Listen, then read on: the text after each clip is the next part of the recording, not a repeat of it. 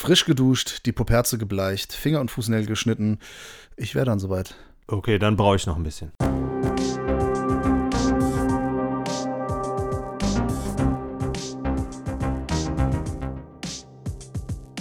Cinephile, der Filmfressen-Podcast mit Manu und Peter. Moin und Alaf, wir sind's wieder, die Ernie und Bert der deutschen Filmpodcast Unterhaltung. Es ist Karneval und keiner kriegt's mit. Ne? Stell dir vor, es ist Karneval und keiner geht hin.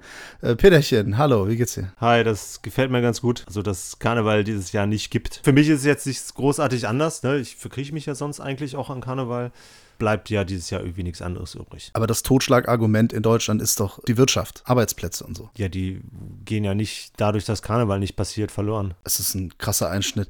Ja, ich hätte es auch gar nicht mitbekommen, wenn das heute nicht ein Kollege gesagt hätte im Meeting. Deswegen, ähm, egal. Herzlich willkommen zum Karnevals, zum Jecken-Podcast.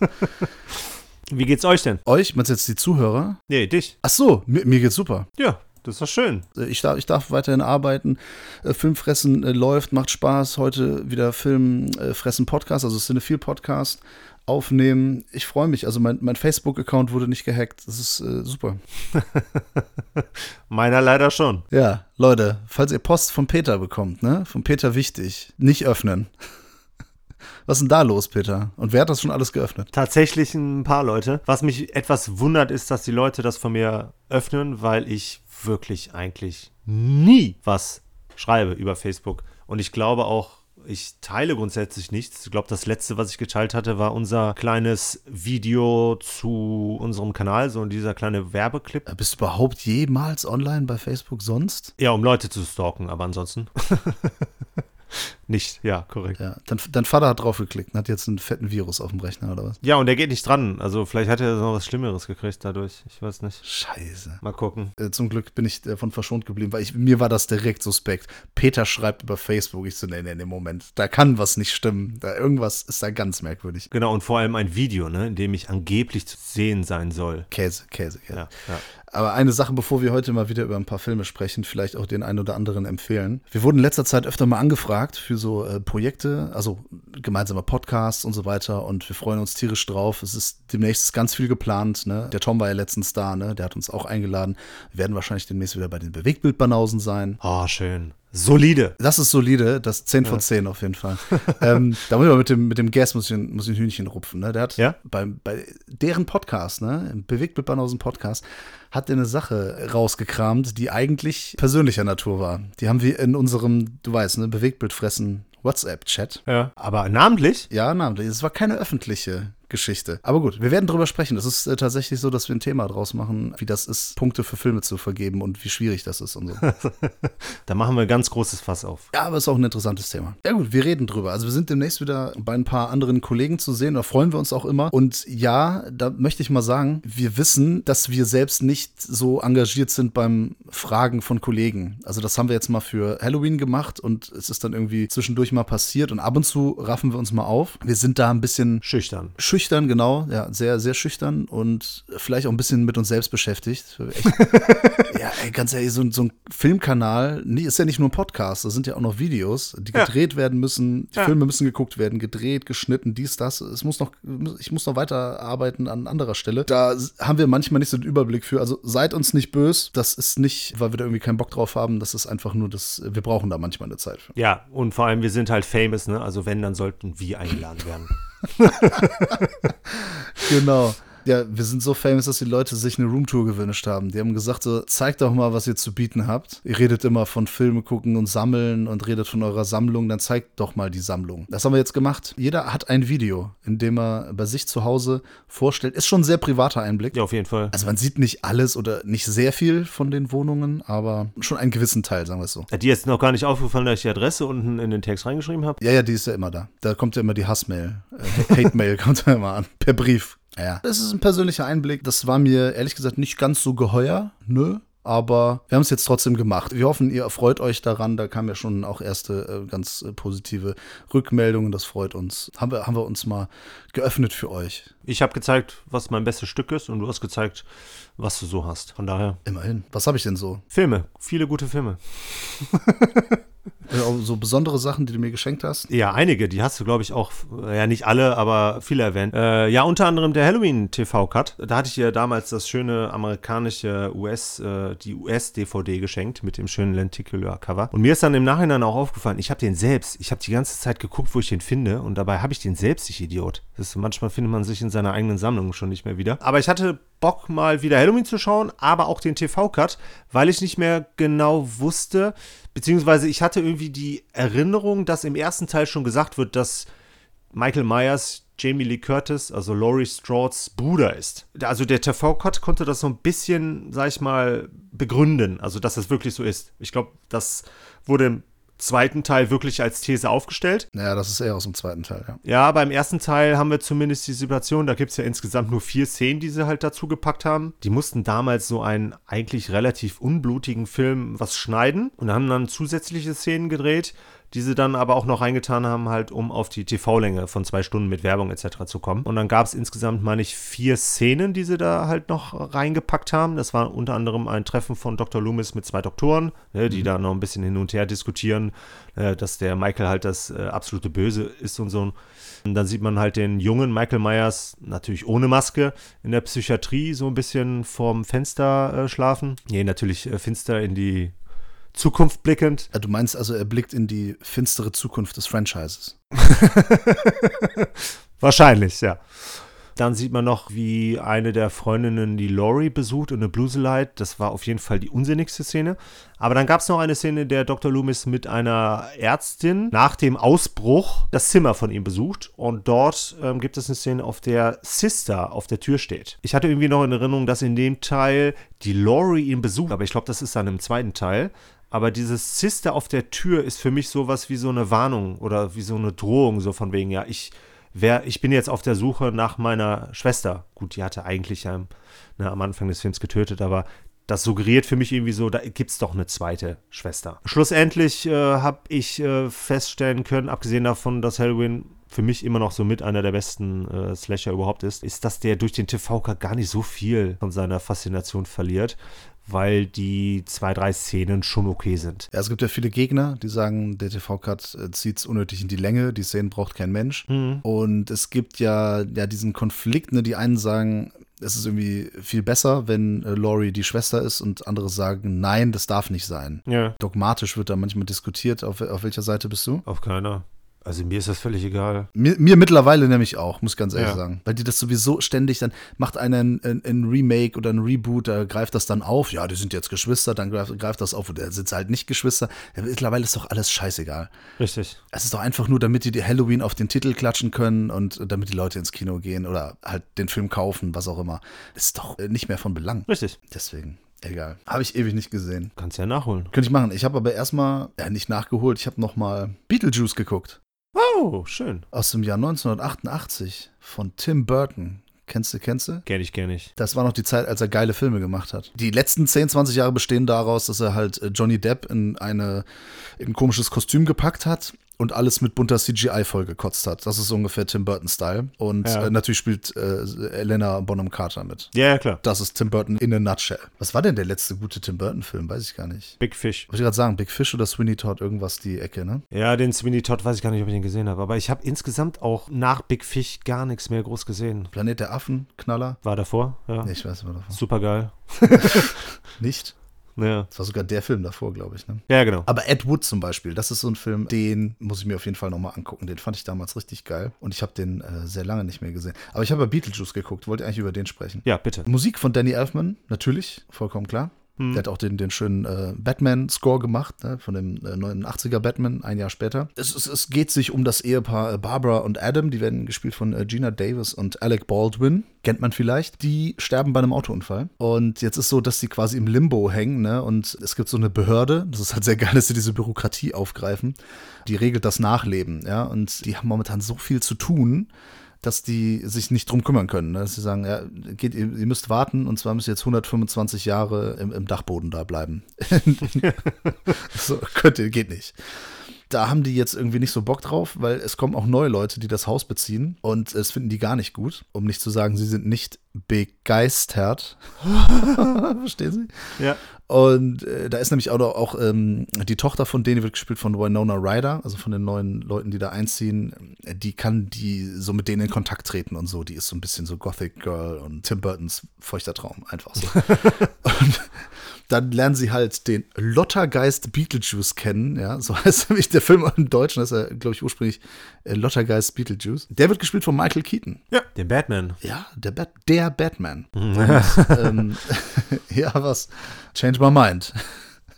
Naja, er ist zumindest der Bruce Wayne. Darauf kann man vielleicht noch sich einigen. Naja, auf jeden Fall mit seiner Hilfe wollen die halt die Bewohner des Hauses vertreiben. Das ist die Geschichte, aber ne, soweit so unspektakulär, aber es ist das Visuelle, was hier das Spektakuläre ist. Und Tim Burton dreht halt vollkommen am Rad und inszeniert hier im Prinzip einen Comic. Mhm. Es ist alles Cartoon-esque und nicht umsonst gab es später auch einen Cartoon, Beetlejuice, der dann samstags morgens im Fernsehen lief.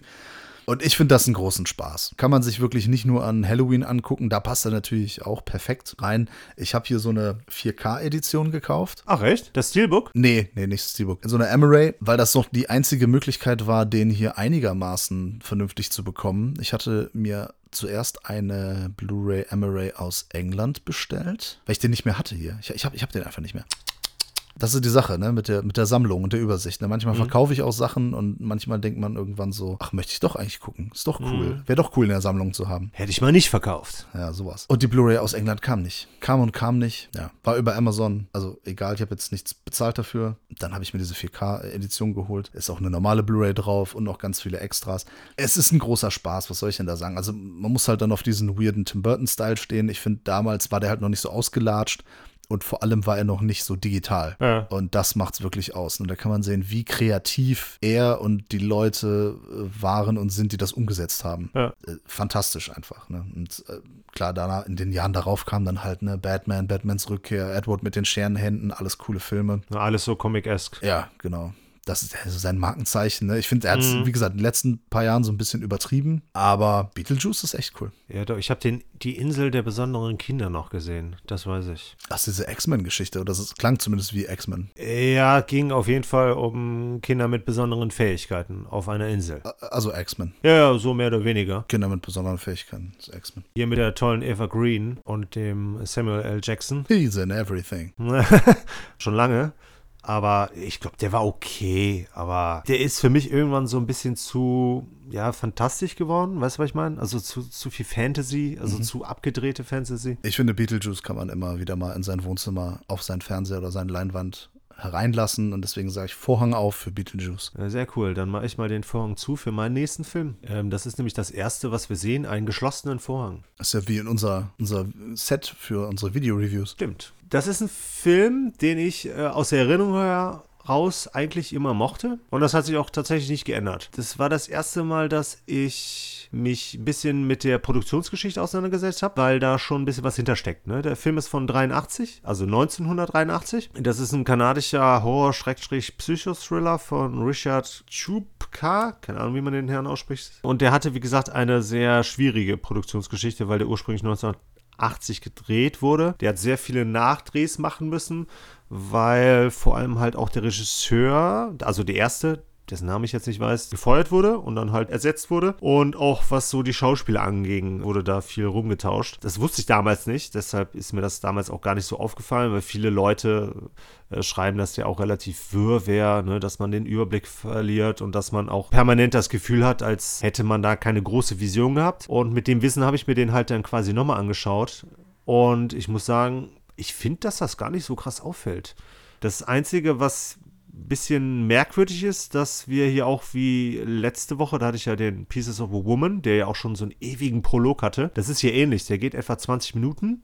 Und bevor es wirklich losgeht, sind dann, glaube ich, 30 bis 40 Minuten äh, in, ins Land gezogen. Und dann kommt die Titeleinblendung erst? Nee, das nicht. Aber so, es dauert auf jeden Fall, bis es richtig losgeht. Das heißt, wir haben hier ein langes Vorspiel bis zum Höhepunkt. Das Vorspiel ist aber ganz cool weil da die Samantha Egger, die hier die quasi Hauptrolle spielt, dort ähm, eine coole Performance hinlegt, weil sie so ein bisschen ein auf einer Flug übers Kuckucksnest macht. Also das, was die Schauspieler damals real gemacht haben, macht sie hier im Film. Die spielt eine Irre, um in die Irrenanstalt zu kommen, um sich in eine Figur besser hineinzuversetzen. Sie lässt sich in eine Irrenanstalt einweisen, damit sie halt ihre Figur besser ausfüllen kann, sag ich mal. Ne? Also richtig krasses Method Acting, Research und danach kriegen wir quasi mit, wie sich, ja, weiß nicht, sechs, sieben Mädels um eine Rolle streiten, die ihr Mann äh, ihnen anbietet, weil der halt einen Film macht. Er ist ein großer Regisseur. Und er botet dann halt auch seine Frau quasi aus, weil er denkt, dass die halt zu alt ist. So, und dann geht es halt quasi danach darum, ja, um so eine Art Audition, so eine Art Casting. Ja, dann entwickelt sich das Ganze so ein bisschen zu so einem, ja, mehr oder weniger Slasher, so nach dem äh, zehn kleine Pum-Pum-Pum-Prinzip. ja, sagt man nicht mehr, ne? Ja, ich weiß nicht, hast du da was anderes? Das hatten wir bei Deadline auch schon mal überlegt, ne? Weil das, äh, es schreibt auch keiner mehr. Ja, finde ich auch nicht angebracht. Nee, also wenn man es vermeiden kann, äh, sollte man das auch tun. Und das ist äh, in der Tat zu vermeiden. das, äh, das wollte ich damit sagen. Ich glaube, zehn kleine Jägermeister, irgendwie sowas. Das könnte man alternativ natürlich sagen, ja klar. Genau. Ja, und dann geht es quasi darum, ne, also wird dann halt quasi mehr oder weniger zu einem Whodunit, ne? Das heißt, wir werden natürlich hier hin und wieder auf Fährten, sag ich mal, geführt, ne? Angefangen bei der Hauptfigur, die sich halt in die Irrenanstalt einweisen hat lassen, um halt für eine Rolle, sag ich mal, zu üben. Man sieht ja dann auch im Prolog ein bisschen, dass sie dann selber auch so ein bisschen verrückt wird.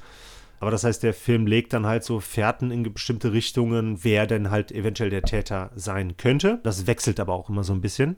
Das Interessante ist noch, dass der Täter hier so mit so einer, ja, alte Frau-Maske rumläuft und das sieht teilweise echt sehr creepy aus. Das ist auch ein sehr bekanntes Bild, ne? Das kennt man eigentlich. Genau, genau. Das ist so ein bisschen wie so geschmolzen, oder? Genau, korrekt, genau. Ähm, und das führt dann auch zu einer echt spannenden Schlittschuhszene auf äh, Eis, wo dann in Slow Motion diese Figur mit dieser Maske auf ein potenzielles Opfer, halt eines der Mädel, die castet wird, äh, zufährt. Und ansonsten hat es jetzt nicht unbedingt viele hohe Punkte, aber interessant ist halt, dass der Film sich so ein bisschen um das Filmgeschäft kümmert. Ne? Dieser Konkurrenzkampf unter weiblichen äh, Darstellern, die quasi alles tun, um an eine Rolle zu kommen. Ne?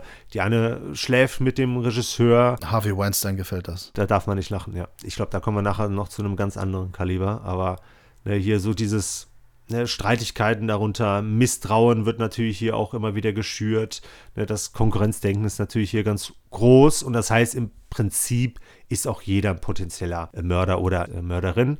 Das heißt, der spielt halt auch schön mit diesem Schein und Sein dieses Geschäfts. Und das ist dann auch ganz cool eingebracht, weil man halt auch als Zuschauer nie genau weiß, was davon ist jetzt, sag ich mal, bewusst geschauspielert oder halt wirklich real. Und so funktioniert das halt auch unter den Figuren ganz cool. Was so den Slash-Anteil anging, war das relativ dünn, sag ich mal, weil das sehr zurückhaltend war. Also man, es fließt nicht sehr viel Blut, ein paar Sachen passieren im Off. Das heißt, es ist mehr so ein, ja, Psychothriller. Ja, die Kanadier gelten ja auch generell als ein bisschen zurückhaltender. Außer David Kronberg. Ja, das, damit hast du den größten Vertreter genannt. Mit seinem Body Horror hat er ja schon sehr explizit gearbeitet. Insgesamt fand ich, war das ein, ja, so, so ein kleiner cooler Albtraumtrip. Der ist nämlich auch The Ultimate Nightmare im Original. Im Deutschen heißt er Wahn ohne Ende, was ich ein bisschen passender finde, aber auch so ein bisschen spoilermäßig. Das könnte man verstehen, wenn man den Anfang des Films sieht und wenn man so ein paar Dots, sag ich mal, verknüpft dann könnte man nämlich relativ schnell auch so ein bisschen auf die Auflösung kommen. Bist du auf die Auflösung gekommen, nachdem du Punkte verbunden hast? Ich hatte den Film ja schon gesehen. Und das wusstest du noch? Ich wusste noch, wer der oder die Killerin ist. Ja. Aha. Okay. Also soweit ist er dann doch noch im Gedächtnis geblieben. Also im Endeffekt hat er nicht viel verloren und gerade im Hinblick darauf, auf diese komplizierte Entwicklungsgeschichte, sag ich mal, ist das echt cool, was dann hier doch noch äh, bei rumgekommen ist. Ich habe diesen Film noch nie gesehen. Echt nicht? Ich dachte, wir hätten ihn sogar mal zusammengeschaut. Hm, dann weiß ich es vielleicht nicht mehr. Aber dann ist das schon sehr lange her. Aber ich meine nicht, dass ich den schon mal gesehen habe. Ich glaube, mich reitet der Teufel. Nachts kam der auch manchmal, der Teufel. ja. Zu dir ins Bett? Darüber möchte ich jetzt nicht sprechen, vor, vor Mikro. Du hast uns deine Wohnung gezeigt und dann möchtest du über sowas nicht vor Mikro ich, sprechen. Ich habe Teile meiner Wohnung gezeigt und Teile meiner Sammlung. Ja, die Laura hat mir einen Film zum Geburtstag geschenkt. Wieso? Weil ich Geburtstag hatte. Deswegen schenkt die mir den zum Geburtstag. Okay, das ist ein Argument. warum hat sie mir den zum Geburtstag geschenkt? Weiß ich doch nicht. warum sie, oder meinst du, warum sie den Film geschenkt hat? Ja, wahrscheinlich, hat? ja. Ach so, weil Mario Adolf mitspielt und weil es auch äh, passend zu dem Thema True Crime ist dass wir ja zusammen in unserem Erfolgsformat True Crime auf unserem YouTube-Channel haben wir ja angefangen und jetzt, weil heute ist Freitag, das, also heute kommt der Podcast raus. Ja. Und übermorgen, am Sonntag, der 14., Valentinstag, an Valentinstag kommt die zweite Episode unseres True Crimes-Formats raus. Ist das romantisch? Ja, mit Laura. Und Laura hat mir den Film Nachts, wenn der Teufel kam geschenkt. In einer sehr hübschen Edition von Filmjuwelen. Ich habe bisher noch keine Veröffentlichung von denen äh, besessen, bis dato. Jetzt habe ich eine. Das ist auch ein cooles Label. Aber zunächst äh, mal, der Film ist von 1957. Regie hat geführt Robert Siotmak und ich äh, erzähle mal ein bisschen was zur Geschichte. Es geht nämlich um den Herrn Lüttke, ja, oder den doofen Bruno. Aber zur Einordnung, wir befinden uns mitten im Zweiten Weltkrieg in Deutschland, in Berlin. Ja, und da gibt es den Kriminalkommissar Axel Kersten, der wird hier von Klaus Holm gemimt und der ist auf der Jagd nach einem ja, Serientäter. Nach einem Serienkiller. Und äh, kommt dann dem Bruno Lüttke auf die Schliche. Und der wird von Mario Adolf gespielt.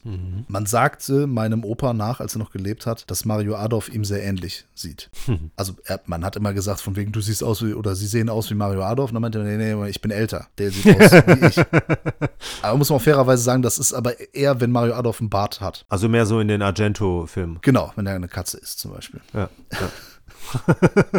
Der hat so viele gute Sachen gespielt, ne? wir reduzieren den immer auf, darauf, dass er so ein bekloppter Künstler ist, der Katzen ist. Naja, auf jeden Fall. Er stellt ja diesen Bruno Lüttke dar, der wenig im Kopf, aber dafür umso mehr in den Armen hat und ordentlich zupacken und vor allem zudrücken kann. Naja, und äh, er kommt ihm auf jeden Fall auf die Schliche, weil der halt äh, nachts ne, umgeht und dann junge Damen erwirkt, was man so macht halt. Ja. Und je näher man da an die Wahrheit kommt, ne, wird von höchster Stelle, und die höchste Stelle ist ja klar, wer hier das Sagen hat, ne, das ist das, äh, Adolf das Hitler. Regime. Das sehen die natürlich nicht so gerne. Wir hatten ja auch über, über Citizen X gesprochen.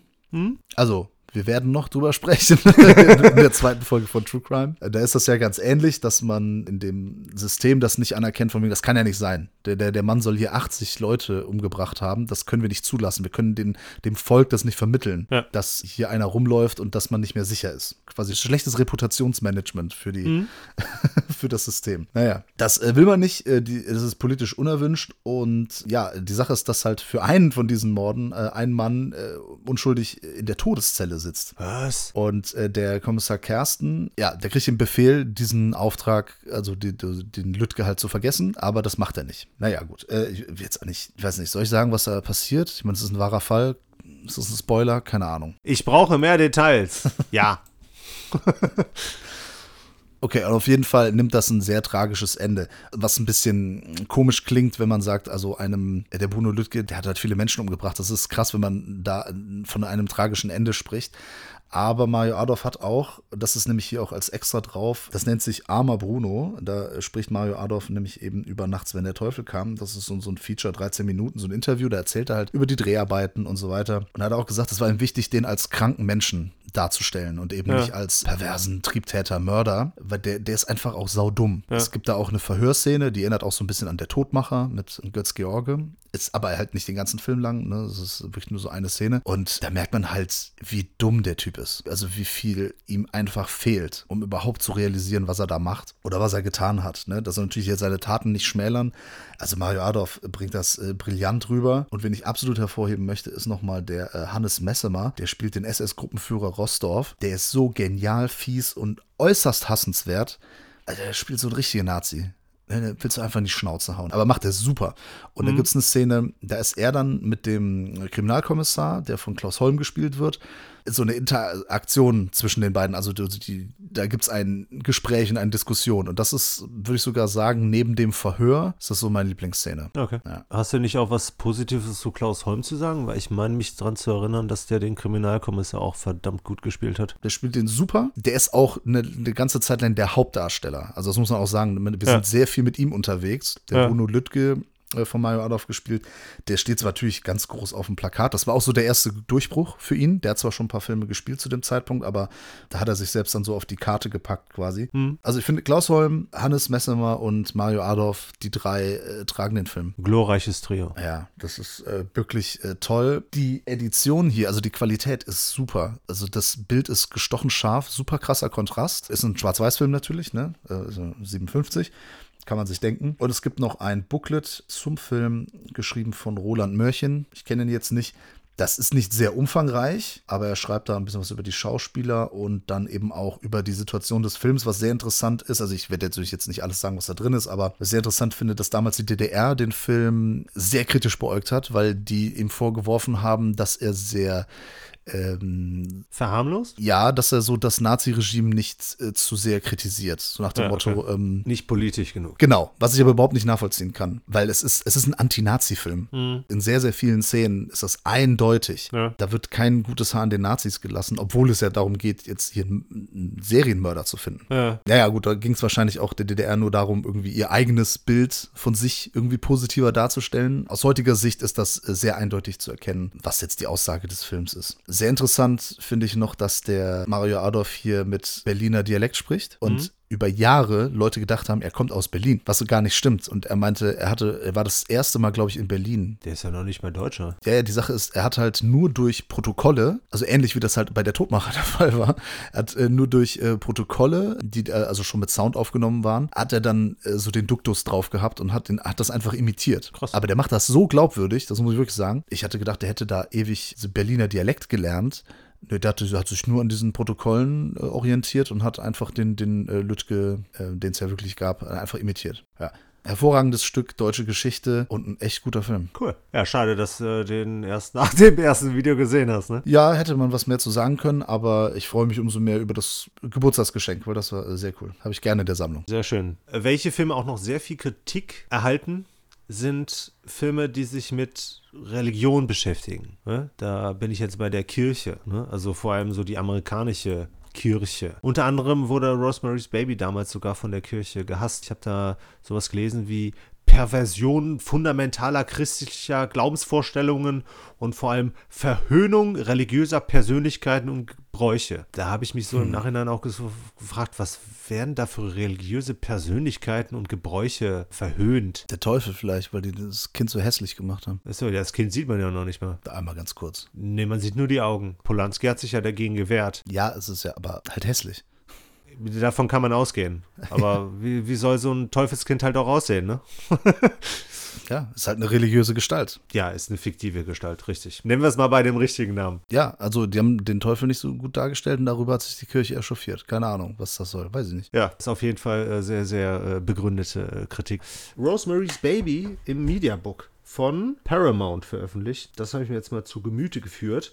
Ein Film, den ich auch schon was länger nicht mehr gesehen hatte. Ich wollte gerade sagen, es klang so, als wenn du ihn jetzt zum ersten Mal gesehen hättest. Nee, überhaupt nicht. Nee. Wir haben ja auch schon mal kurz über den gesprochen. Ja, im Podcast meine ich auch, ne? Ich hatte ihn mal kurz erwähnt. Ja, ich wollte jetzt auch nicht groß drüber sprechen, nur noch mal kurz herausstellen, was das äh, für ein äh, zeitloser Klassiker ist. Und ja, ich nenne den ja auch immer, wenn es so um Sachen wie das Oben oder Exorzist geht, ne, dann ist der halt auch nicht weit weg. Ich tue mich dann auch immer schwer, welcher davon so für mich der beste ist, ne? Aber da ist es dann halt auch äh, so unterschiedlich, ich glaube, qualitativ und so, was so persönliche Vorlieben angeht, äh, unterscheidet sich das dann schon ein bisschen. Also den Oben, glaube ich, würde ich mir am liebsten anschauen. Exorcist ist für mich der beste Film, aber Rosemary's Baby hat eigentlich auch noch einen ganz besonderen äh, Stellenwert. Das ist nämlich die Sache. Du sagst es genau richtig, weil das oben hat nämlich mehr Schauwerte. Ja. Deswegen, den, den schmeißt man eher mal so in den Player. Rosemary's Baby zermürbt einen eher dann noch ein bisschen. Ja, klar, auf jeden Fall. Der nimmt dich äh, schon auf einen düsteren und vor allem auch emotionalen äh, Trip mit,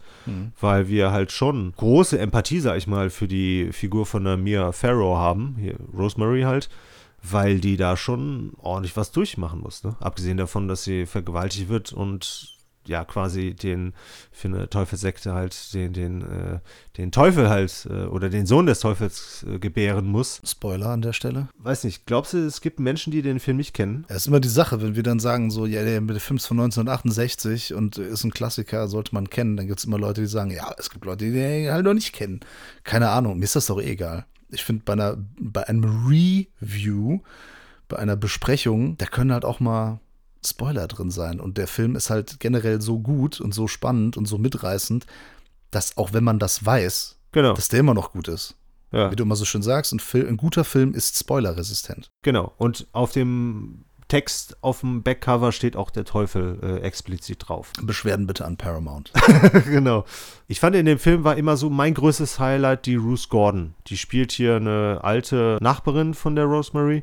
Das ist so eine sehr ambivalente Figur. Das ist so, das, das stellt sich halt im Laufe des Films raus, weil anfänglich sehr äh, hilfsbereit, ne, sehr freundlich, aber da steckt halt vielleicht noch ein bisschen mehr hinter. Und im Endeffekt ist sie für mich so die Personifizierung des Bösen und des eigentlichen Horrors in dieser Geschichte, weil das halt auch das Starke an diesem Film ist. Was Polanski ja häufig gemacht hat, ist so mit diesen alltäglichen Sachen gearbeitet, ne?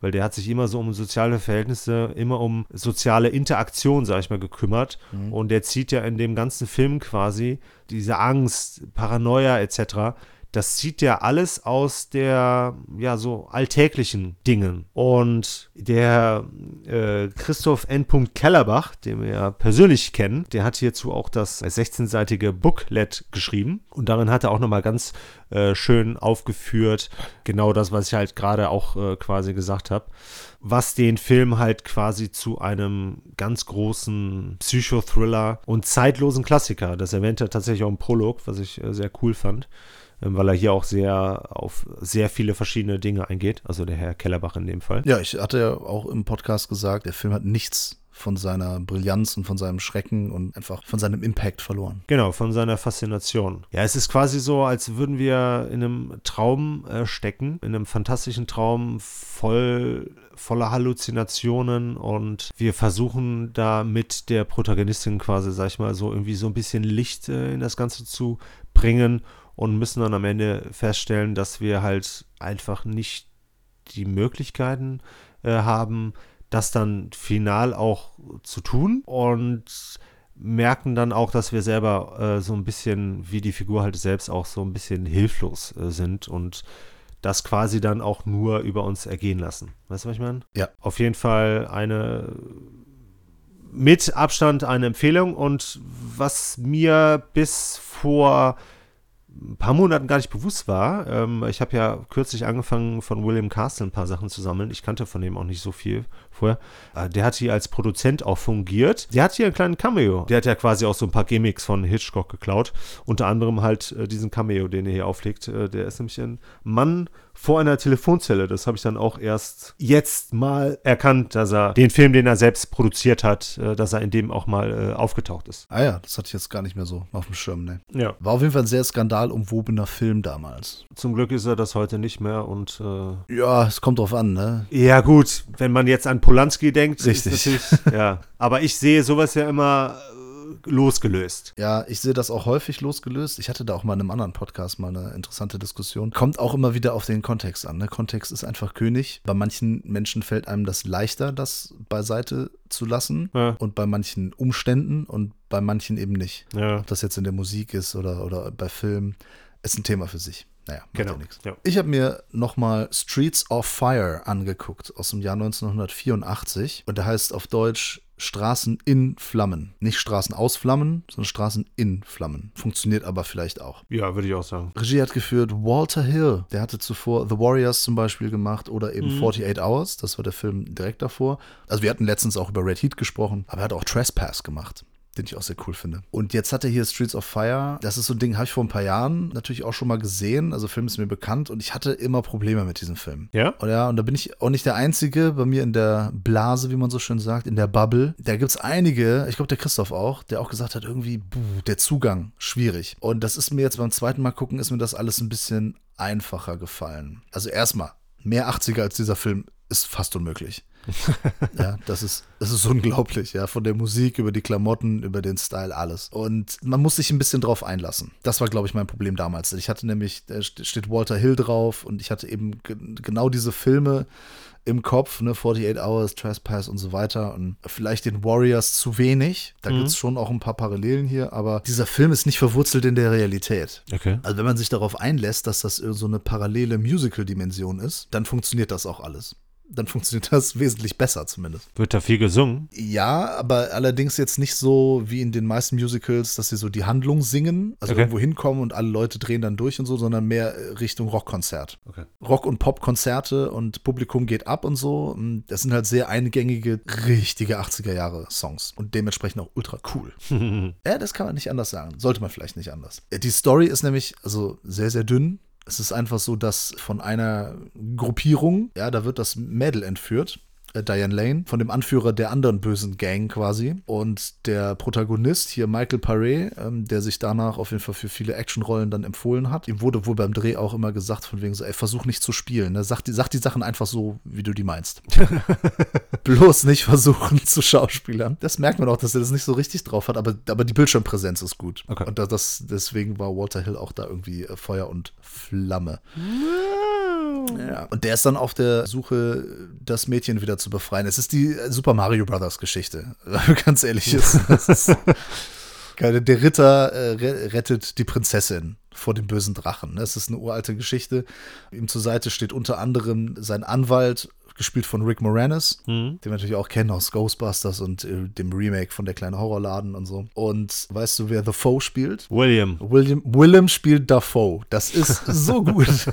er ist der Ja. Gegenspieler und er spielt Dafoe. Den Raven. Unglaublich gute Frisur, geiles Outfit. Und der Film, der macht schon Spaß. Der ist schon cool. Also wie gesagt, wenn man sich dann darauf ei- einlässt, dann hat man jede Menge Freude mit diesem Film und sitzt abrockend auf dem Sofa und rockt mit diesem Film zusammen mit. Also 10 von 10 Pommesgabeln, könnte man quasi sagen. Nein, es, es ist echt ein cooler Film. Ich bin froh, dass ich dem nochmal eine Chance gegeben habe, weil ich immer so ein bisschen Problemchen hatte damit. Ich habe dann auch nochmal angefangen zwischendurch, also in den letzten paar Jahren und war irgendwie immer so, ich weiß, ich hatte immer was anderes erwartet. Es sind auch ein paar coole Extras. Es ist eine Emery, die ich habe, die schwarz ist. Das ist sehr cool. Das Mhm, sollte es viel Fall. öfter geben. Also ein durchsichtiges Schwarz, ne? Nicht, die, nicht dieses Undurchsichtige. ja. Nicht so dieses Klavierlack-Ding, was bei vielen Horror-Blu-Rays der Fall ist, Ja. sondern so ein bisschen durchsichtig. Das sieht schon sehr, sehr cool aus. Und da sind noch ein paar Extras drauf. Äh, Die Disc sieht aus wie eine Schallplatte, zum Beispiel. Cool. Also Ja, gut, Musik passt ja. spielt eine wichtige Rolle. Und da Ja. ist auch so ein Making-of drin. Also ein, eins ist so ein bisschen so Promo-Making-of, ne? So die, die Schauspieler, die so ein bisschen sagen, oh, das war so toll mit den ganzen Leuten am Set und äh, äh, der beste Regisseur, der beste Film, macht euch auf was gefasst. So diese äh, komischen Werbeslogans da. Und dann gibt es noch ein Making-of, was ein bisschen ausführlicher ist. Und das ist äh, sehr, sehr cool, weil Walter Hill dann auch viel erzählt. Und was ich gar nicht wusste, die haben halt komplett die, diese Stadt, ne? das, das sind alles Sets, die haben das gebaut Hm. und sind dann da mit den Gangster durchgelaufen, ne, was natürlich auch teilweise an The Warriors erinnert. Ähm, sehr, sehr cool. Da sind ein paar sehr coole Einblicke und dann verrät halt eben Walter Hill unter anderem auch ein paar Sachen zu Michael Paré und ähm, eben die anderen Schauspieler sprechen da auch. Sehr interessant. Cooler Film. Gehört in die Sammlung. Ja, dann äh, kannst du mir den ja zum Geburtstag schenken. Ich habe den nämlich nicht in meiner Sammlung. Du hast bald, also bald ist auch übertrieben, ne? Ja, zwei, zweieinhalb Monate. Ja, mehr als zwei Monate. Ich habe schon ein Geschenk. Ja, sehr schön. Ich hoffe, es werden mehr. Ey, eins ist besser als keins. Das ist richtig. Aber zwei ist noch besser. Willst du den Streets of Fire? Ja, was heißt explizit jetzt nicht? Äh, du, nee, also die Sache ist halt, ich Zu spät, schon bestellt. Achso, okay. Bei Ja, Amazon. jetzt gerade auch. One-Click direkt, Wir machen hier keine Schleichwerbung, besonders nicht für so ein Unternehmen. bei dem wir selbst viel bestellen. Cool. Das weiß ja keiner. Ja, Geiz ist geil. Jetzt habe ich jetzt auch noch unbeabsichtigt einen Werbeslogan reingebracht. Egal. Machen wir denn Werbung für den nächsten Film? Wir wollten ja noch was Aktuelles besprechen. Ja. Und äh, seit Freitag, das war der 5. Februar, gibt es einen Film auf Netflix. Ein Science-Fiction-Abenteuerfilm, würde ich mal sagen, für die ganze Familie. Also ich würde sagen, es ist ein familientauglicher Science-Fiction-Abenteuerfilm, Ja. der ursprünglich eigentlich im Kino laufen sollte. Wie vieles? Richtig. Ist aber wegen der Pandemie, vielleicht hat es der eine oder andere mitbekommen, wurde er verschoben und Netflix hat zugeschlagen, bietet den jetzt an in seinem Programm. Es ist äh, ein koreanischer Film von Regisseur Jo Sung-hee. Ich weiß nicht, ob das richtig ausgesprochen ist. Kann sein. Keine Ahnung. Worum geht's, Peter? Erstmal ist es ein südkoreanischer Film, ganz wichtig. Peter, wenn ich sage koreanischer Film, wird es garantiert kein nordkoreanischer Film sein. Also bis auf Okay. Propagandafilme kommt da, glaube ich, nicht viel. Achso, und da kennt man auch nicht mehr, ne? Ja. Also jetzt mal ernsthaft, wenn man sagt koreanisch, dann weiß man schon, welches Ja, ja, Korea, natürlich. oder? Also weiß man, Ja, dass natürlich. zumindest Nordkorea ausgeschlossen ist, oder? Ja, besonders auch, weil wir beide ja auch schon quasi Fans des südkoreanischen Kinos sind. Das war ein Grund, sich auch diesen aktuellen Film anzusehen. Der heißt Space Sweepers übrigens. Genau. Weltraumkehrer nenne ich den mal. Ja, okay. Ja, oder? Sweeper? Ja, schon. Ja, kehren. Weltraumkehrer. Sammeln halt Schrott ein. Aber ja, erzähl einmal. Ja, genau. Die sammeln Schrott ein. Genau. Es geht um Weltraummüll. Interessantes Thema, wie ich finde. Es geht um Müll. Ne? Wir befinden uns hier im Jahr 2092, also nicht allzu ferner Zukunft. Und äh, dort macht man sich Gedanken um den Weltraummüll. Das sollte man vielleicht sogar jetzt schon tun. Äh, Satelliten, die nicht mehr in Betrieb sind, auch hier Raumschiffe etc. Die schweben halt durchs All und dann gibt es halt so ein paar Crews, sag ich mal, Leute, die halt ein Raumschiff haben, die diesen Müll sammeln, um den halt zu verkaufen. Weil wir uns hier in einem Szenario befinden, in dem es der Erde gar nicht gut geht. Ne? Also der Planet ist kurz vorm Zerfall, mehr oder weniger. Ne? So Umweltkatastrophe ist ein großes Risiko, sag ich mal, auf der Erde, was so Verschmutzung angeht, etc. Man hat das einfach weitergedacht, so die jetzige Situation einfach mal weitergedacht. Genau, einfach mal fünf Jahre weiter und dort gibt es dann auch, sag ich mal, Bemühungen, zumindest von einer Person oder einem Unternehmen, einen alternativen Lebensraum zu suchen, beziehungsweise auch zu schaffen. Und der, das haben sie sogar schon geschafft, halt im Weltraum. Dort äh, hat eine Figur hier, ich weiß gar nicht mehr dessen Namen, der hat dort ein neues Eden, sag ich mal, geschaffen. Da meinst du den Steve Jobs hier? Gespielt Ja, genau, von genau. Richard Armitage. Das ist äh, ein Zwerg aus dem Hobbit-Universum.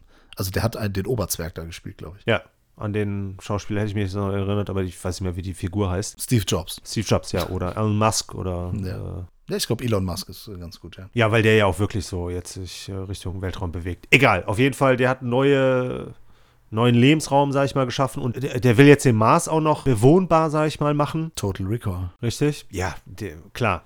Ich meine, das ist ein Familien-Science-Fiction-Film, wie du schon gesagt hast. Der, der geht auch ansonsten ganz bekannte Wege. Der bietet hier nichts Neues, aber Ja, in der Tat. das mal äh, kurz nebenbei. Dann ist entscheidend, ähm, es kommt dann eine Figur ins Spiel. Das ist ein junges, siebenjähriges Mädchen, das ein Roboter ist und die soll eine Bombe in sich tragen. So, und eine Crew. Das ist auch die Crew hier, die halt den Müll sammelt, mit der wir halt uns hier durch das Weltall bewegen. Die findet dieses Mädchen und will das dann halt verkaufen. Und dann gibt es zwei Lager. Einmal die Rebellen, sag ich mal, die, die Black Foxes und Das Imperium. das Imperium, genau. Ja, das ist einfach so. ja, das Mädchen soll eine Bombe sein, quasi. Gilt als Waffe. Genau. Und äh, die sehen jetzt die große Möglichkeit, mit ihr Geld zu verdienen, aber das Problem ist dann, dass dieser Roboter denen irgendwie ans Herz wächst und die das gar nicht wirklich wollen und dann kommen sie einem Komplott auf die Schliche, so in etwa. Ja, ja, das ist die, das ist die Geschichte, ja. Richtig. Genau, Ja. genau. Ja, das ist ein Film, der Safe Play auf allen Ebenen spielt. Ne? Also keinerlei Risiken. Das Ganze ist so von den Bildern her, finde ich schon ganz nett eingefangen. Wir haben die eine oder andere ganz nette Weltraumschlacht. Ja, es ist nicht das Star Wars-Niveau. Ne? Das muss man ganz klar sagen. Man sieht jetzt nicht 30.000 Raumschiffe auf einmal, aber man sieht immer so zwei, drei in einem Shot. Aber ich finde, optisch sieht der richtig gut aus. Ja, genau. Besonders für das Budget. Der, der hat 21 Millionen gekostet. Ja, das ist ne, verglichen jetzt mit Star Wars und so. Genau. Der will jetzt auch nicht unbedingt in Konkurrenz mit Star Wars oder mit Guardians of the Galaxy treten. Der kommt auch nicht daran. Also an Guardians of the Galaxy. Ja, aber er bedient sich daran, weil wo, wo du jetzt so Marvel erwähnst, ne? Also Dient sich an allem. die Musik klang teilweise echt krass nach Avengers. Ja, nicht, ja, nicht nur das. Das ist äh, viel aus allen möglichen Geschichten und Filmen hat man sich da bedient. Ist halt auch irgendwie, ja, das ist natürlich generell legitim. Was mir so aufgefallen ist, erstmal, also das Optische, der sieht halt echt ordentlich aus. Ja. Dann hat er für mich so 90er-Jahre-Vibes. Ich finde das wirklich so ein, so, so ein Abenteuerfilm und was er drauf hat, ist so dieses Setup und Payoff. Ja. Es gibt immer wieder Sachen, die dann später nochmal wieder äh, noch mal vorkommen. Das Niesen zum Beispiel, was dann wirklich so eine Story-Relevanz hat. Ja. Das ist jetzt nicht sonderlich ausgeklügelt. Das ist schon so ein bisschen mal nach Zahlen. Das ist Standard. Ja. Aber ich fand es jetzt nicht so schlimm. Ne? Es, Ja. Das ist irgendwie unterhaltsam. Alle Plotbeats sind schon bekannt. Der ist sehr lang, 2 Stunden 16 Minuten. Also dafür ist er so ein bisschen spärlich mit den Action-Szenen. Ja. Da habe ich gedacht, für die Spielzeit hätte ich noch hier und da noch ein bisschen mehr Action gerne gehabt. Zu wenig Budget. Ja, und wenn die Action kommt, ist die halt sehr familientauglich. Das kreide ich mir aber nicht an, weil das er will ja auch nichts anderes sein. Genau. Das ist nicht seine Prämisse. Genau, typische Portion Kitsch ist noch dabei, wie wir das aus Südkorea kennen, natürlich. Aber hallo, besonders gegen Ende. Ja, ja, klar. Da spielt die Musik dann auch wieder eine Rolle. Und ja, ich finde die Ideen alle ganz nett und so. Ich hatte, ich hatte schon, ich habe es jetzt nicht bereut, ihn zu gucken. Ja. Ich hatte schon eine ganz nette Zeit und würde sagen, das ist wirklich für so einen Sonntagnachmittag, ist das gute Unterhaltung, wie gesagt, Familienunterhaltung. Der bleibt nur nicht sonderlich lange im Gedächtnis, habe ich das Gefühl. Ja, vermischt sich mit den anderen Sachen. Ja, und ich bin ganz ehrlich, das ist jetzt nicht unbedingt meine Art von Film. Ja. Aber das kann ich dem Film Es ist schwer, ihm das anzukreiden. Obwohl er sich an vielen Sachen bedient, die ich mag. Ne? Kein Guardians of the Galaxy zum Beispiel. Aber das ist okay. Diese Welt, ich hätte vielleicht mehr von dieser Welt gerne gesehen, weil ich das Szenario sehr cool finde. Von welcher Welt? Von der Erde oder von dem Weltraum? Allem, dieses ganze Universum, was sie da aufbauen. Okay. Diese verschiedenen Allianzen, Rebellen und so weiter, was da alles gibt und so. Und noch mehr Raumschiffe, noch mehr irgendwie Parteien und so. Ich bin der Meinung, es bietet sich für eine Serie an oder vielleicht sogar für eine Filmreihe. Ach, echt? Ja, könnte man noch ein bisschen mehr erzählen. Okay, noch ein bisschen mehr recyceln. Ja, nicht, dass ich das unbedingt will, aber ich habe so das Gefühl, da geht ja noch ein bisschen was. Ja, dann ruf doch mal in Korea an und frag. Also man hat zum Beispiel der einen Figur mit der, mit der Tochter, hat man so ganz viel Fleisch gegeben, das ist schön Hintergrundgeschichte. Andere Figuren, da fällt dann die Charakterzeichnung wieder so ein bisschen hinten über, weil man dann doch nicht mehr die Zeit hatte. Den Roboter fand ich ganz cool. Ja. Ja, der ist okay, der, der hat wirklich nicht wehgetan. Das ist, das ist schon okay. Ja, ich finde vor allem halt auch, weil so die Figuren, um die es hier geht, also die von diesem, äh, das ist hier die Victory, so heißt das Raumschiff. Ja. Die Crew, das ist, die sind ja zu dritt, ne? Gebt ja recht, der eine, einer der Figuren hat da schon eine etwas deutlichere Figurenzeichnung, auf die, die jetzt nicht besonders interessant ist. Oh, der ist auf der Suche nach seiner Tochter. Also, Ja, es ist halt in Anführungsstrichen eine schöne Parallele zu der Geschichte mit dem Roboter, mit dem Robotermädchen. Ja, aber das führt am Ende auch eigentlich nur zu einer kitschigen Auflösung. ja, und wir haben auch das äh, Trans-Thema, haben wir auch noch drin. Ja? Ja, mit dem Roboter. Der will sich doch eine, eine Haut Ach, kaufen. Ja, ich hab, und am Ende Ja, der, der Ja, Roboter ja. von der Crew. stimmt. Ja, ich habe jetzt an das Mädchen gedacht. Nein, das ist ja die Dor ja, ja, Dorothy. genau, ja. Oder, oder ja. Kotnim oder so. Ja. Nee, nee, der, der Roboter der Crew. ja der mit der stimmt, Harpune. Geile Ja, ja, Waffe genau. übrigens. Ja, ja, an den habe ich nicht mehr gedacht. Ja. Stimmt. Der hat coole Action-Szenen mit seiner Harpune. Ja, und hat eine schöne Stimme. Genau. Und äh, da haben wir, und mit ihm oder mit ihr haben wir dann so das Trans-Thema so ein bisschen auch drin. Ganz nett verarbeitet. Ja, finde ich äh, so unaufgeregt. Finde ich, Ja, genau. find ich ganz nett eingewoben, ohne das jetzt zu sehr aufzubauschen. Das finde ich, hat sich gut eingefügt in die Geschichte da. Ja, definitiv. Hast du die Kritik zu dem Film mitgekriegt? Nee, wir machen doch jetzt eine Kritik. Ja, aber wir sind doch unbedeutend. Ne? Es geht doch um Leute, die unter Reviews äh, Sachen posten. Äh, da hatte ich auf einer renommierten Review-Seite, sag ich mal, mir mal kurz ein paar User-Kommentare durchgelesen. Fand ich sehr interessant, dass die Leute aufgrund einer Sache dem Film fast keine Punkte gegeben haben. Okay, jetzt bin ich gespannt. Denen ist negativ aufgestoßen. Ich meine, ich weiß, wie du den geguckt hast. Du kannst dir wahrscheinlich vorstellen, wie ich ihn geguckt habe. Äh, zumindest in dem Fall. Im Fernsehen oder was? Nee, nee, äh, Sprache. Denen ist bitter aufgestoßen, dass der Film nicht komplett synchronisiert ist. Uiuiuiui. Ach du heiliger Teufel. Unheiliger Teufel, das gibt's doch nicht. Ja, ich gebe zu, ich habe den Film in der deutschen Synchro geschaut. Ne? Da ist halt die Hälfte Deutsch, weil alle Südkoreaner, wenn sie sprechen, sind halt Deutsch übersetzt und der Rest halt Englisch, Französisch, Russisch. Das ist halt alles nicht übersetzt. Das ist derselbe Quatsch wie bei Inglourious Bastards. Das ist ja voll bescheuert. Ja, ja, genau. Da kann man es doch auch sein lassen. Das zu übersetzen? Ja, da kann man es mit Untertiteln machen. Bei Inglourious Bastards haben sie auch dann irgendwie die Engländer übersetzt. Also wenn sie Englisch sprechen, ist übersetzt, synchronisiert. Und wenn sie Französisch sprechen, nicht. Okay. Völlig bescheuert. ist. Nee, finde ich eben nicht. Ich habe den halt im Original geschaut. Das heißt, die äh, Koreaner, die Südkoreaner sprechen Südkoreanisch. Die Russen sprechen Russisch, die Franzosen sprechen Französisch, die Engländer und Amerikaner sprechen Englisch. So, genau. Das sind ja auch, das sind ja auch nur ein paar. Da kommt ja wirklich ganz wenig Russisch und Französisch vor. Ja, und es wird viel Englisch gesprochen. Genau. Auch von den Koreanern und so. Was mir aufgefallen ist, ist, dass die Untertitel, die Eng ich habe es mit englischen Untertiteln geguckt, einfach weil das voreingestellt war, weil ich Ja. es hier auf Englisch eingestellt habe. Ist einfach Ja. so. Dass die Qualität der englischen Untertitel gar nicht so gut ist. Okay. Da sind viele Fehler drin. Also nicht so, da- dass man dann Verständnisprobleme hat, aber ja gut, da kann ich drüber hinwegsehen. Ich verstehe ja, was die, ich weiß ja dann, was gemeint ist. Ich wollte gerade sagen, das ist jetzt wirklich Meckern auf einem hohen Niveau. Ja, das war aber wirklich ein Problem. Die haben gesagt, weil der nicht synchronisiert ist, geben die dem keine Punkte oder was? Ja, aber das hast du dir jetzt selber auch so ein bisschen bestätigt. Unabhängig davon, dass du das lieber im Original guckst, du siehst darin ja auch keinen Sinn, nur die Hälfte zu übersetzen. Ja, ja, das ist halt, das ist Quatsch. Aber da, wird da hat der, der kann der Film ja nichts für. Ja, davon abgesehen. Ja, aber also ich meine, ich, ich finde es halt in dem Fall, ähm, unabhängig davon, was man für eine Fassung guckt, finde ich es halt schön, dass man diese Diversität hat, dass man diese verschiedenen Sprachen hat, weil das halt auch so quasi das ist, was der Film so ein bisschen aussagen möchte, weil das ja quasi auch ein Problem ist, das uns alle, also uns Erdbewohner, sag ich mal, angeht.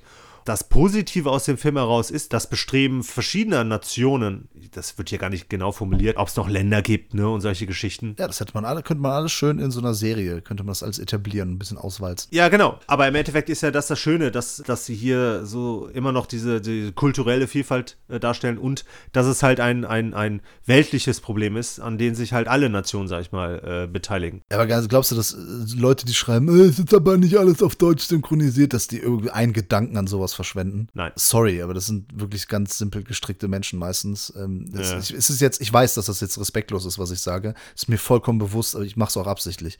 ähm, weil ich vor solchen Leuten wenig Respekt habe. Im Kosmos-Film hier, wenn es um Filmbesprechungen geht.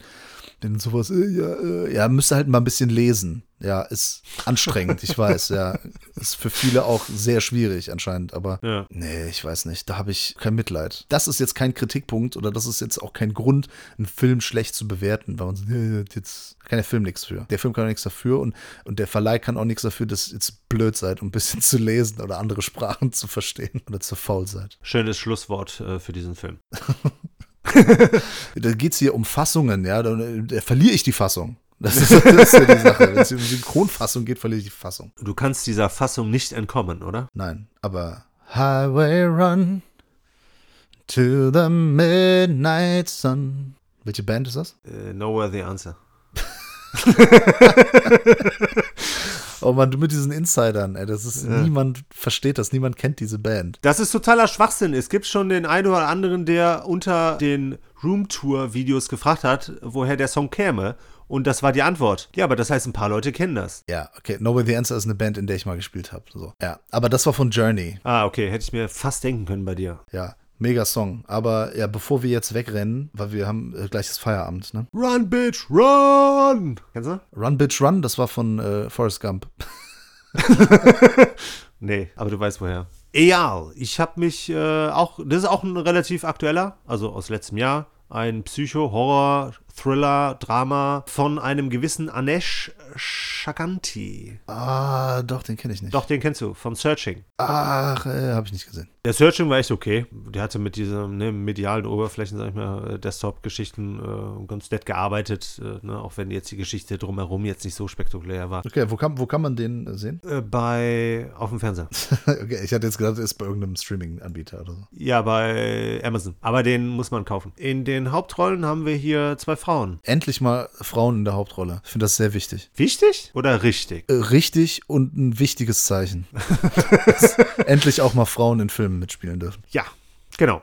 Äh, sehe ich genauso. Wir haben hier in der Hauptrolle Sarah Paulson und eine bis dato nicht bekannte Kira Allen, die hier ihre erste Rolle mimt. Sarah Paulson kenne ich. Ja, genau, die kennst du auf jeden Fall. Die hat in American Horror Story mitgespielt. Das ist nicht die von einer Flug übers Kuckucksnest, hier Ratchet. Ratchet, genau. Ja, die Sarah Paulson spielt hier eine überfürsorgliche Mutter und die Kira Allen spielt ihre im Rollstuhl gefesselte Tochter. Wir haben dann noch einen gewissen Herrn Patili als Postboten. Ah, warte mal, ist das der Film, der, die, ist, die ist wirklich im Rollstuhl, ne? Genau, die Schauspielerin beziehungsweise die Kira Allen, die sitzt im Rollstuhl. Ah, ja, ja, doch, ich, ich hörte von diesem Film. Ja, und du kannst dir nicht vorstellen, was die da abliefert. Das ist krass. Vom Acting her ist das schon mal sehr cool. Also die ist sehr überzeugend in dieser Rolle. Das hat mir sehr gut gefallen. Aber die muss hier physisch, weil die relativ häufig aus diesem Rollstuhl raus muss. Spoiler! Das ist schon krass, was die hier äh, körperlich durchmacht. Und da muss ich schon sagen, äh, Respekt. Großartig, was die hier geleistet hat, die junge Dame. Und hat sich damit halt auch für weitere Rollen empfohlen. Ähm, ich habe noch gar nichts zur Geschichte gesagt. Ähm, wir haben hier Mutter-Tochter. Die Mutter hat fast ihre Tochter verloren, das erfahren wir am Anfang. Die Tochter kommt äh, zur Welt und hat quasi alles Mögliche. Diabetes und verschiedene andere Sachen, an die ich mich jetzt gar nicht komplett erinnern kann, aber das war eine lange Texttafel mit ganz vielen Krankheiten. Sie ist halt quasi auf Pflege angewiesen. So. Das heißt, die Mutter hält ihre Tochter halt auch zu Hause. Das heißt, sie unterrichtet diese halt auch, schottet sie aber auch so ein bisschen von der Außenwelt, sag ich mal, ab. Ist dann auch so, so ein bisschen, ja, mehr oder weniger ein äh, Mutter-Tochter-Drama. Bis dann eines Tages die Tochter feststellt, dass die Mutter ihr anscheinend etwas verheimlicht. Ähm, sie findet in einem Einkaufskorb äh, Medikament, das auf ihre Mutter ausgestellt ist, das sie aber verabreicht kriegt. Okay. Das heißt, da ist schon ein bisschen Misstrauen Und daraufhin stellt sich halt die Frage, okay, verschweigt mir meine Mutter was und äh, versucht dem Ganzen so ein bisschen, sag ich mal, auf den Grund zu gehen. Boah, das ist fies. Was ist fies? Auf den Grund zu gehen? Ach so. Nein, das ist nicht, weil das nicht so gemeint war. Ja, da kann man jetzt nicht bei einer Rollstuhlfahrerin die ganze Zeit darauf achten, dass man nicht gehen sagen kann, darf. Ich weiß nicht, ne? Äh, Nur wenn es nicht so gemeint ist, ja, okay, dann. Ich finde es schwer, über diesen Film zu sprechen, weil man auch nicht zu viel verraten will. Das Problem ist, wenn man so bestimmte Umstände, ne, vor allem Inhaltsangabe, die erste Szene quasi, vielleicht den Trailer äh, kennt und wenn man sich so ein bisschen mit Film auskennt, dann weiß man eigentlich sofort, worauf das Ganze hinausläuft. Darf ich eine Theorie abgeben? Ich versuche darauf nicht zu antworten, damit keiner weiß, ob ja, es stimmt oder, oder, oder piepst dann weg oder so.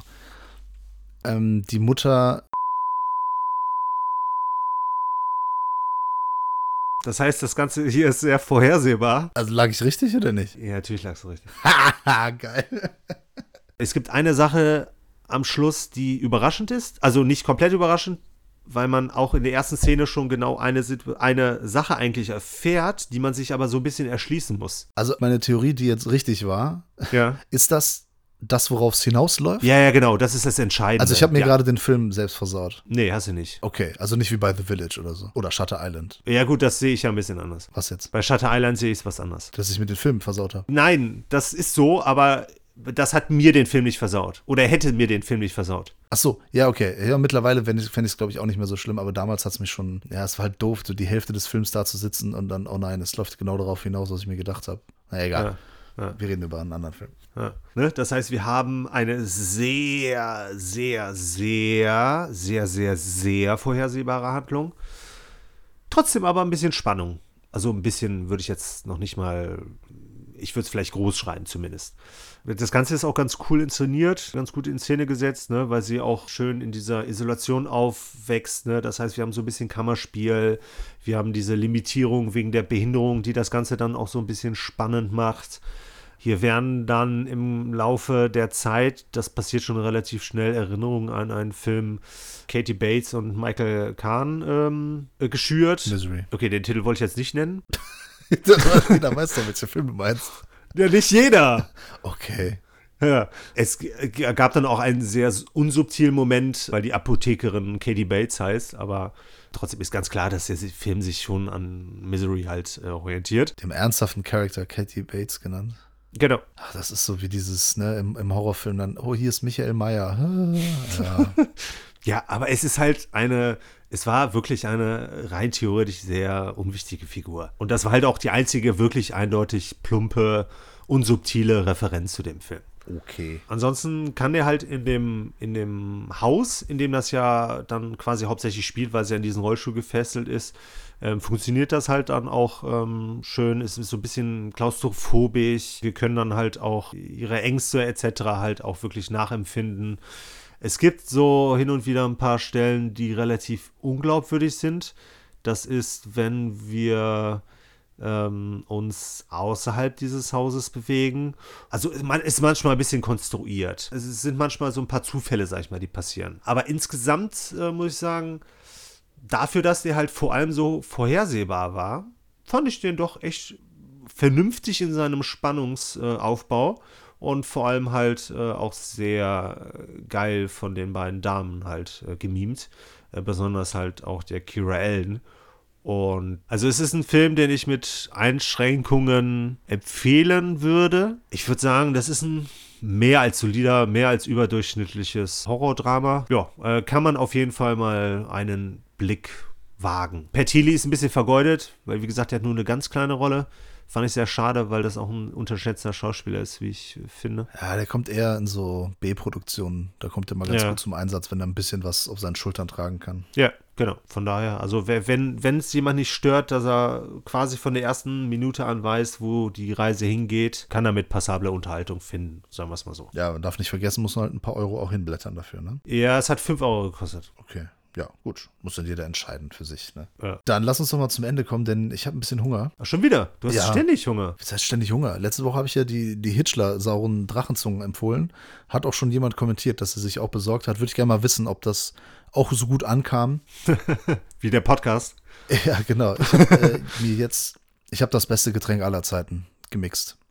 Es ist wirklich unglaublich. Ich habe mir selbst letztens Whisky Sour gemixt, aber halt so Eigen, Eigenkreation mit Grapefruitsaft und Limette und Tonic Water und habe genau die richtige Mischung rausgefunden. Und das ist wirklich das leckerste Getränk aller Zeiten. Oh, schön. Habe ich jetzt richtig Bock drauf. Deswegen, ist- wir haben ja jede Stunde ist bestimmt rum, ne? Ja. Haben wir, haben wir Feierabend jetzt? Ja. Dann kann man sich zu Feierabend mal was zu essen, was zu trinken gönnen. Und dann äh, empfehle ich euch auf jeden Fall mal unsere Roomtours. Roomtouren. Könnt ihr da ähm, mal gucken, wie wir bei den Roomtouren rumhuren. Tö.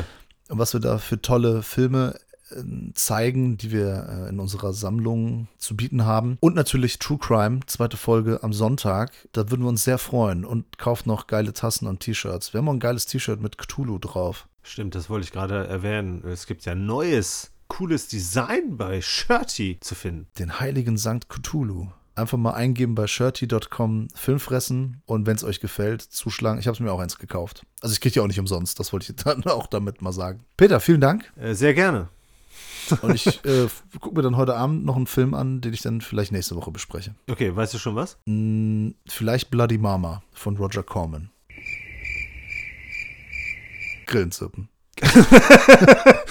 Kenn ich nicht. Ich auch noch nicht, deswegen bin ich sehr gespannt. Mal gucken, vielleicht, vielleicht schaue ich mir den an. Ja, cool. Alles klar, Peter, vielen Dank. Äh, Vielen Dank an die Filmfressen-Familie, an die Sinne viel Freunde.